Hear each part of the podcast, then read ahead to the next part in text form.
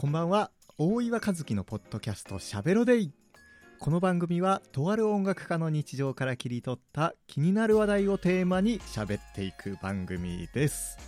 第91回。前回に引き続きえーサックスプレイヤーの俊くんがゲストに来てくれておりますので喋っていきたいと思います。こんばんは、しゅんせいです。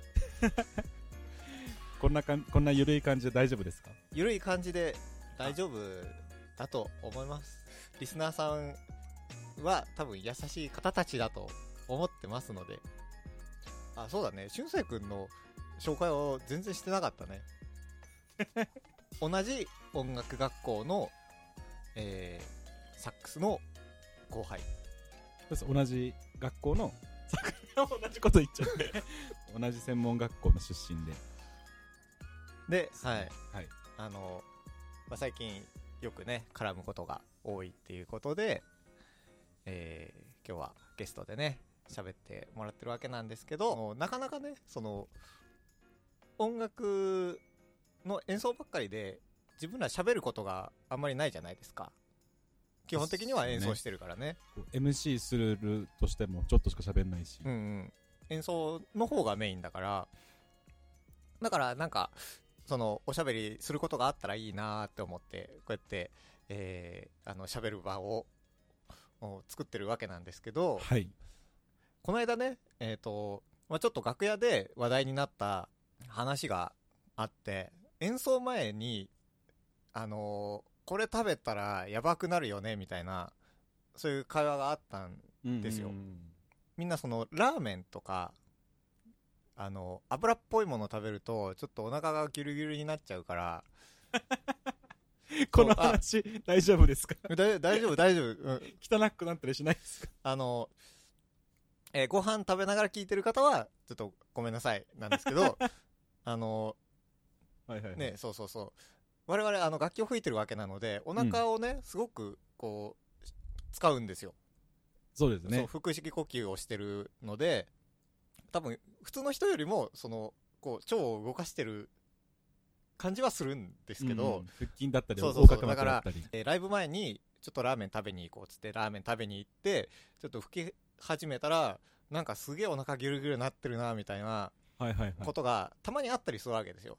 で、うん。その楽屋ではこの辛いものダメだよねとかラーメンダメだよねみたいなえー話になってで自分もなんかあったかなって思ったらやっぱねあのー豚骨ラーメン食べてすごいあの。あれなんですよ。ホーンセクションでもううん。バーンってやんなきゃいけないそうこうシーンがあったんですけど、はいはい。もうあのお腹にこうギュルギュルすぎて力が入らないみたいな ことが本当にあってちょっとちょっと無理だなみたいなで もそのステージ終わった後もう速攻トイレに駆け込むっていうちょっとねそんなあの苦いエピソードがあるんですね。苦いエピソードがなんかやらかし話みたいな。はあ、はいはいはい。でも、食べ物に関して言ったら、うん。多分俺はもう、もともと体もでかいし、多分、何食べても体が吸収できるんですよ、きっと。あだから、本番前にラーメン食べようと、本当にギトギトの油物食べようと、なん全然もうへっちゃらでライブができちゃうんですよ。ーあそう体がでねかいがゆえ、もうなんかデブだからゆえに、こう何でも吸収できるんですよ。うんうん多分。で一緒につけ麺とか食べに行ったもんねライブ前にねいやもう全然ライブ前につけ麺の特盛り食べても、スープ最後まで飲んでも、何も影響ないんですよ。うんうんそうかそのなんか、この話の全然広げ方難しいですけど、本当に吸収できるんですよ。で食べ物に関してのやらかしはそんなにないそんなにいないです。な。なんか、そんな腹筋、そうだな。でもやっぱ辛いもの食べたり、ちょっと昔話になっちゃうんですけど、うんうん。いつだったっけな。なんか、高田馬場のエチオピアってカレー屋さんがあって、はい。激辛みたいな美味しいうん。でまあとあるジャズバンドで行って他のフロントの人に「お前カレーおごってあげるからカレー食べてよ」って言われて一番高い一番辛い。あ一番辛いやつね。頼まれ、れて、それ食べて唇ヒリヒリなのにライブするってのがありました。あその、もう一人のフロントマンは、同じ辛さのカレーを食べて、もう汗だらだらになって、でもこれが体にいいんだよ、みたいな。これが美味しいんだよって言って、ライブ、うん。普通にライブしてたけど、辛さ耐性が全然なくて、ライブ前に辛いの食べた時は大変でしたね。それお腹とか、こう、気管がとかじゃなくて、単純にこう、唇の血管があちょっと腫れて、なるほど。サックスもやっぱ唇腫れちゃうと吹きづらいみたいなのがある？いや、あの、腫れるっていうか、いつもと感覚が違うのがしんどいみたいな。あーなるほど。なんかねトランペットとかさトロンボーンはあのバズイングで言ってあの、唇を震わせて吹いてるけどもうね唇腫れちゃうとそうなると音出ないみたいなうんうん感じになってくるわけですよ、でもサックスもやっぱ感覚が違うと吹きづらいっていうのがやっぱあるんだね。サックスはバジング自体はしてなくて、リードがその役割をしてるので、唇はただの支えになってるんですけど、うんうん。クッション、唇のクッションがいつもより多分0.5、6ミリ厚いとか、こう、なんか、普段と噛んだ感じが違うとか、あそういうのは感じると結構違和感かもしれないです。マウスピースが変わるみたいな感じになるので、ーなるほどね。確かに。それはあるかもしれないよね。はい。あの時は汗も引かなかったし、うん。ああ、辛い辛いってずっと思いながら、ずっとインプロするみたいな感じでしたね。ああそうか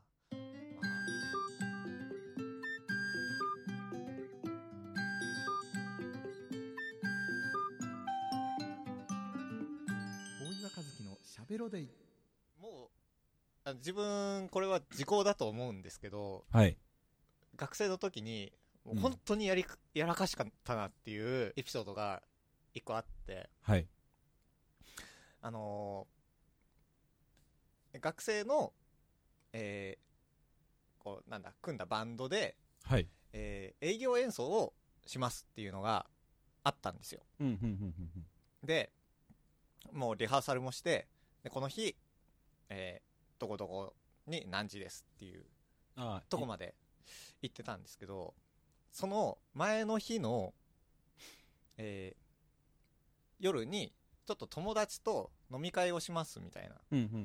のがあって結構盛り上がっちゃったんですよで割と2時3時ぐらいまで飲んでてああ、もう遅いっすね、それは。はいえ、入り何時だったんです入りは多分ね、えー午前中だったと思うんですよ。うん、うん、これは頑張って朝起きるかこのまま、えー寝ないで起き続けるかみたいな。ありますよね、そのカット。そあ結構あるよね。その次の日の入り時間がめっちゃ早いとそのまま起きてよみたいなことになったりするんですけど多分当時の僕は、えーそのまま起き続けるっていうことを選択したんですよねはい、はい、はい、はい。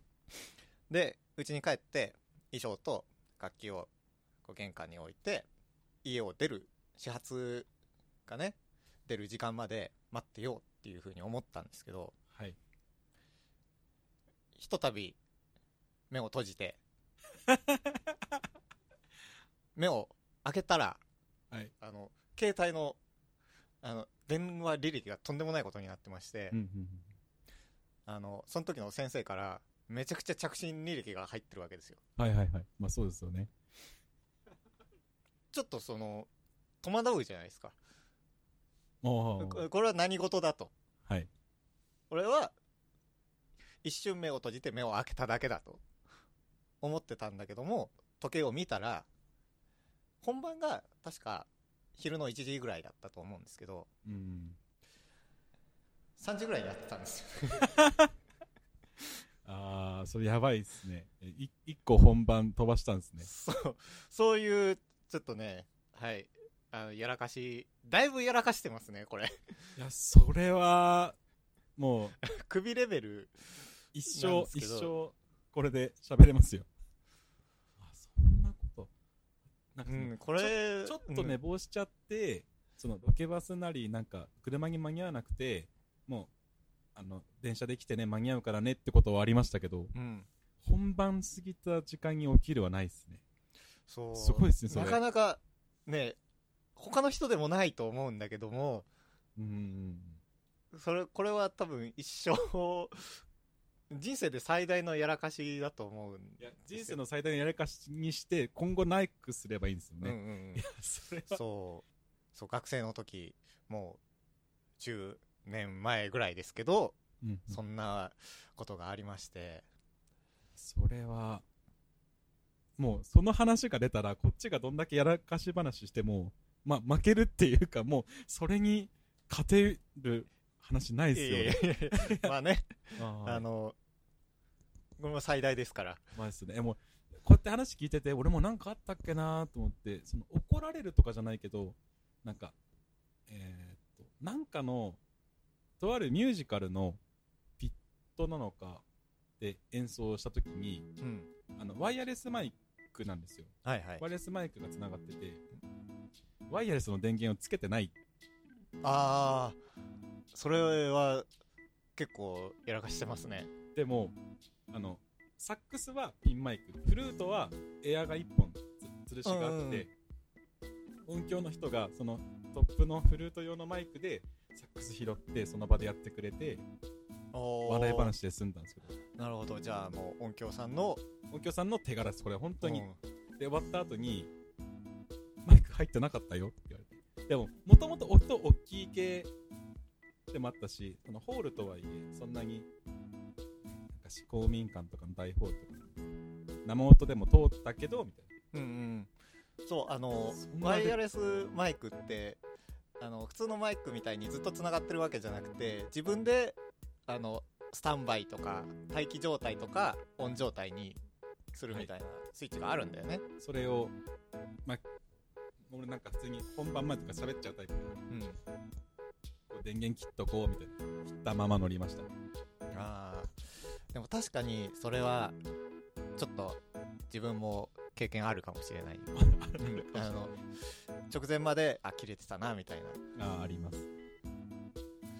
あとなんだ本当になんかその接続ミスは結構あったり、うん。イヤイヤモニを刺さなきゃいけないのに刺さないで曲始まっちゃって始まっちゃったとか。あでもその正直ステージの場合だとドラムとかパーカッションとかは生音で出てるし正直外音もこっちに流れてくるからあ、うん。あやばいイヤモニついてないわ。じゃあイントロはもう落ち着いて何事もなかったからに吹こうと思って A メロが始まったらさっと後ろ向いてペッと刺すことはあります。あそういうなんかあの自分にしかない冷やだったり。あ、うん。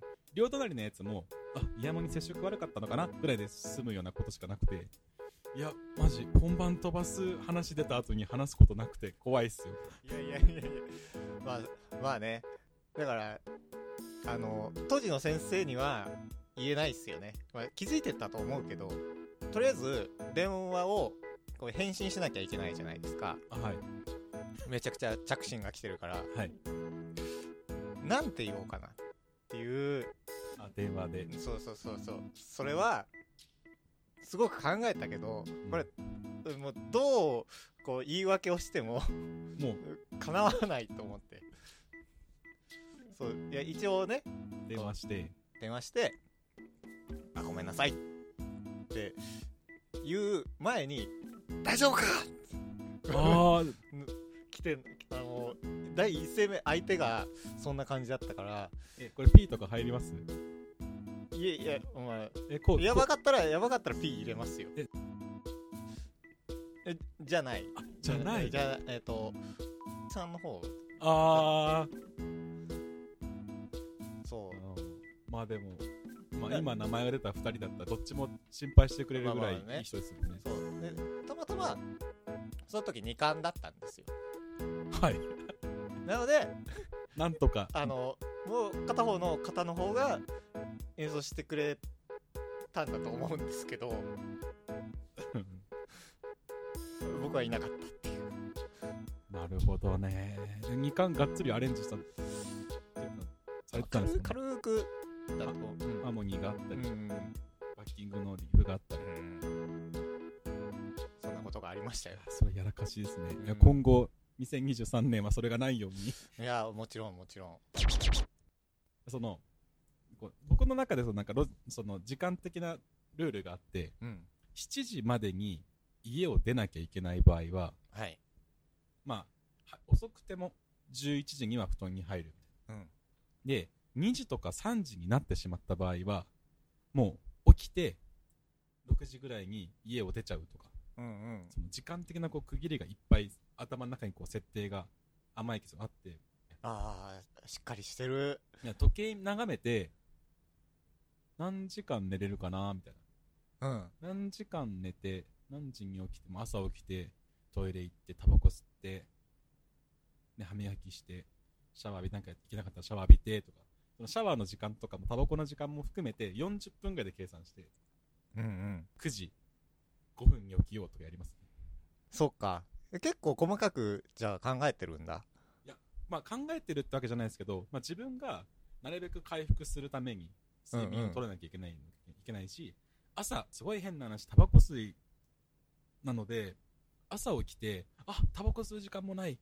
でももうあと3分で出なきゃって言ったらすごい精神衛生良くないんですよ。余裕がちょっと欲しいもんねそうなんですよ。なんかその朝のコーヒー飲まなきゃいけないみたいな人ってたまにいたりするじゃないですか。あでもわかる俺もちょっとなんか朝余裕持って出て缶コーヒー飲むくらいがちょうどいいかなってはあの、あの時間すごいクリエイティブでいい時間じゃないですか。うんうん。あの、朝のお、おじいちゃんおばあちゃんが朝ラジオ体操して一日始まるみたいな感じで、うん。俺は換気扇でタバコを吸うことが気持ちのスイッチだったり、今日一日誰と、誰々と会うな、誰々と会うな、どんなことしようってのを考えながらタバコを吸って家を出るってのが結構大事な時間で、あやる、それを、それをやるために時間逆算します、めっちゃ。あなるほどね確かになんかそういう意味ではそのまあタバコ吸ってる人とか、うんそ、のなんて言うんだろうやる気スイッチみたいな、まさにそれです。うんまさにそれ。本当に。なんかまあこれミュージシャンに限らずだと思うんだけど結構ねそういう人多いかもしれないよね定時がないじゃないですか、ミュージシャンって。うんうんこの日はもう8時に渋谷駅行かなきゃいけないとか、まあ、12時までにどこの子のスタジオ行けばいいって毎回変わるし、うん。その前の日のスケジュールも結構影響するので、こう逆にもうスマホ見てたいとかゲームしてたいって言ったら何時までできるっていう考え方をするんですよ。そうだね。それまず飲み会とかだったら正直わかんないですけど、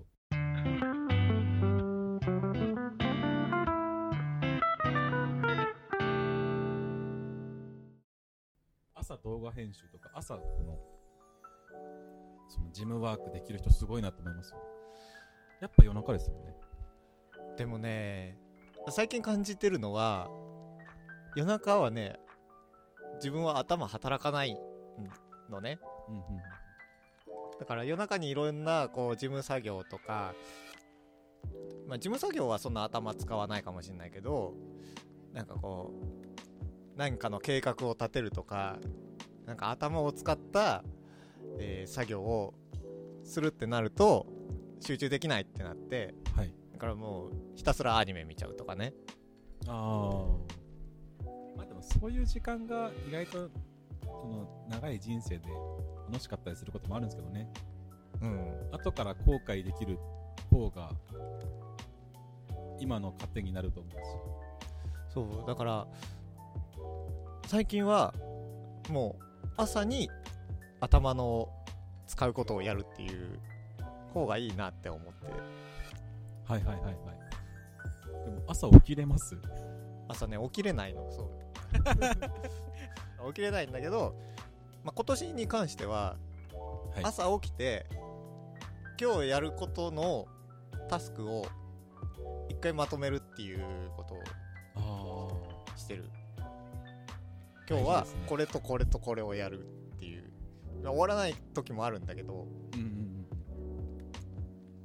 なんかその朝起きてダラダラしちゃうよりは今日はこれをやんなきゃいけないっていうのが決まるからそれは最近の習慣としていいなって思ってるめっちゃいいですよね。でも小学校6年間、小中学校3年間で時間割決まってて、毎回ランドセルにつ毎日詰め替えてたのに、大人になったらできなくなりますよね。ねえ確かに毎日、教科書出しては入れをや毎日やって、朝出たり、夜セッティングして出たりするじゃないですか。うんあんなに練習したのに。でも離れちゃうとさですね。そあれが定着してれば今もっと、その、スケジューリングだったり、生活が豊かなのかなって感じたり感じなかったり。うそうだねでもさやっぱずっとやってないとやっぱどっかでだらけちゃうところが出てくるなって思ったよ。いやこのコロナの期間に関しても。いや、マジほんとなんもなかったですからね。ね。本当はまあ。ねこんなことをしてたはずなのに全然頑張れなくなってるみたいなこと結構あったりしてさ、ああ、まあネガティブになりましたよね。うん、本当にコロナ出かけの2020年とかの1月2月何してました？1月2月はあでも普通に1月2月ぐらいはねバイトしてて。でその後なぜかバイトを辞めて。でバイクの教習所に行き原付を買うっていう暇になったからバイク乗ってやろうぜみたいな。まあみたいなね。いいターニングポイントですよね。なんかそういう人ある程度いたみたいなんだけど自分もあの例に漏れずそれになったっていう、うん、何してたんだろう。割と、割と気楽にゲームしてました。ね。あ大変でしたけどね、あの時は。ー大変だった。でもなんか逆に好きなことできたっていうのはすごいあったかなって思う、うんうんうん、その時にポッドキャスト始めたしあ、そのタイミングだったんですね。そうそうそえ俺も始めようかな。やっぱ、やっぱここ難しそうだうね。いやポッドキャストはねいやその時はすごいさあの世間がちょっと大変だったじゃない？なんかはいいつもと違う感じだったじゃん、はい。だからそこで感じたことをこれは何かに残しておいたら面白いなって思ってはいはいはいはい。今日はこんなことありましたっていうのをただただこう喋って記録に残していったのが始まりだったのそれが、まあ、2年間続いたってすごいですよね。うんでもやってない2ヶ月3ヶ月休んでる時とかもあったけどねはい。うん2023年の目標は、毎日更新。毎週更新。毎 そう毎週更新で頑張ろうと思ってます。あ毎日更新だとねまあ自分の習慣化にはなると思うんだけど聞く方大変かなって思って。まあまあ、そんなことない？いや、そんなことないんじゃないですか。そっか。じゃあ2023年は。お。毎日撮る。で毎週配信するっていうああ、はい。感じにすると、あの辻褄が取れるんじゃないかなと。そんな感じで。この番組は各種ポッドキャストアプリや Spotify などのミュージックアプリでも放送をお聞きいただけます。アプリから番組登録をすることで最新のエピソードの通知や再生をする際の便利な機能が設定できるのでこの番組の配信を聞き逃したくないよっていう方はぜひ番組登録そしてフォローをお願いします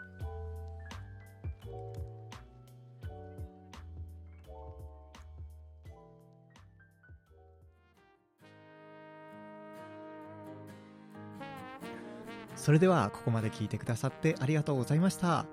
BGM は大岩和樹の楽曲よりコールをお聴きいただいてのエンディングです。というわけで、えーいかがでしたでしょうか？もう本当にね今までどこにも話してなかったやらかし話を、えー暴露したわけなんですけれども皆さんはこれやらかしたなっていうエピソードありますでしょうか？このチャンネルではとある音楽家の日々の生活から感じたことについて発信をしております。ご感想やトークテーマのリクエストなどぜひぜひお待ちしております、えー皆さんからのやらかしエピソードぜひ募集しております。この放送をスクロールした説明欄にあるお便りフォームまたは Twitter の DM メールなどぜひお気軽にメッセージをお寄せください。Spotify で聞いてる方はですねこの放送に質問回答フォームっていうのがあるのでそちらから回答していただいても大丈夫です。メールは b サイド 504-gmail から受け付けております。それではまた次回の放送でお会いしましょう。お相手は大岩和樹とサックスプレイヤー俊生でお送りしました。良い1週間をお過ごしください。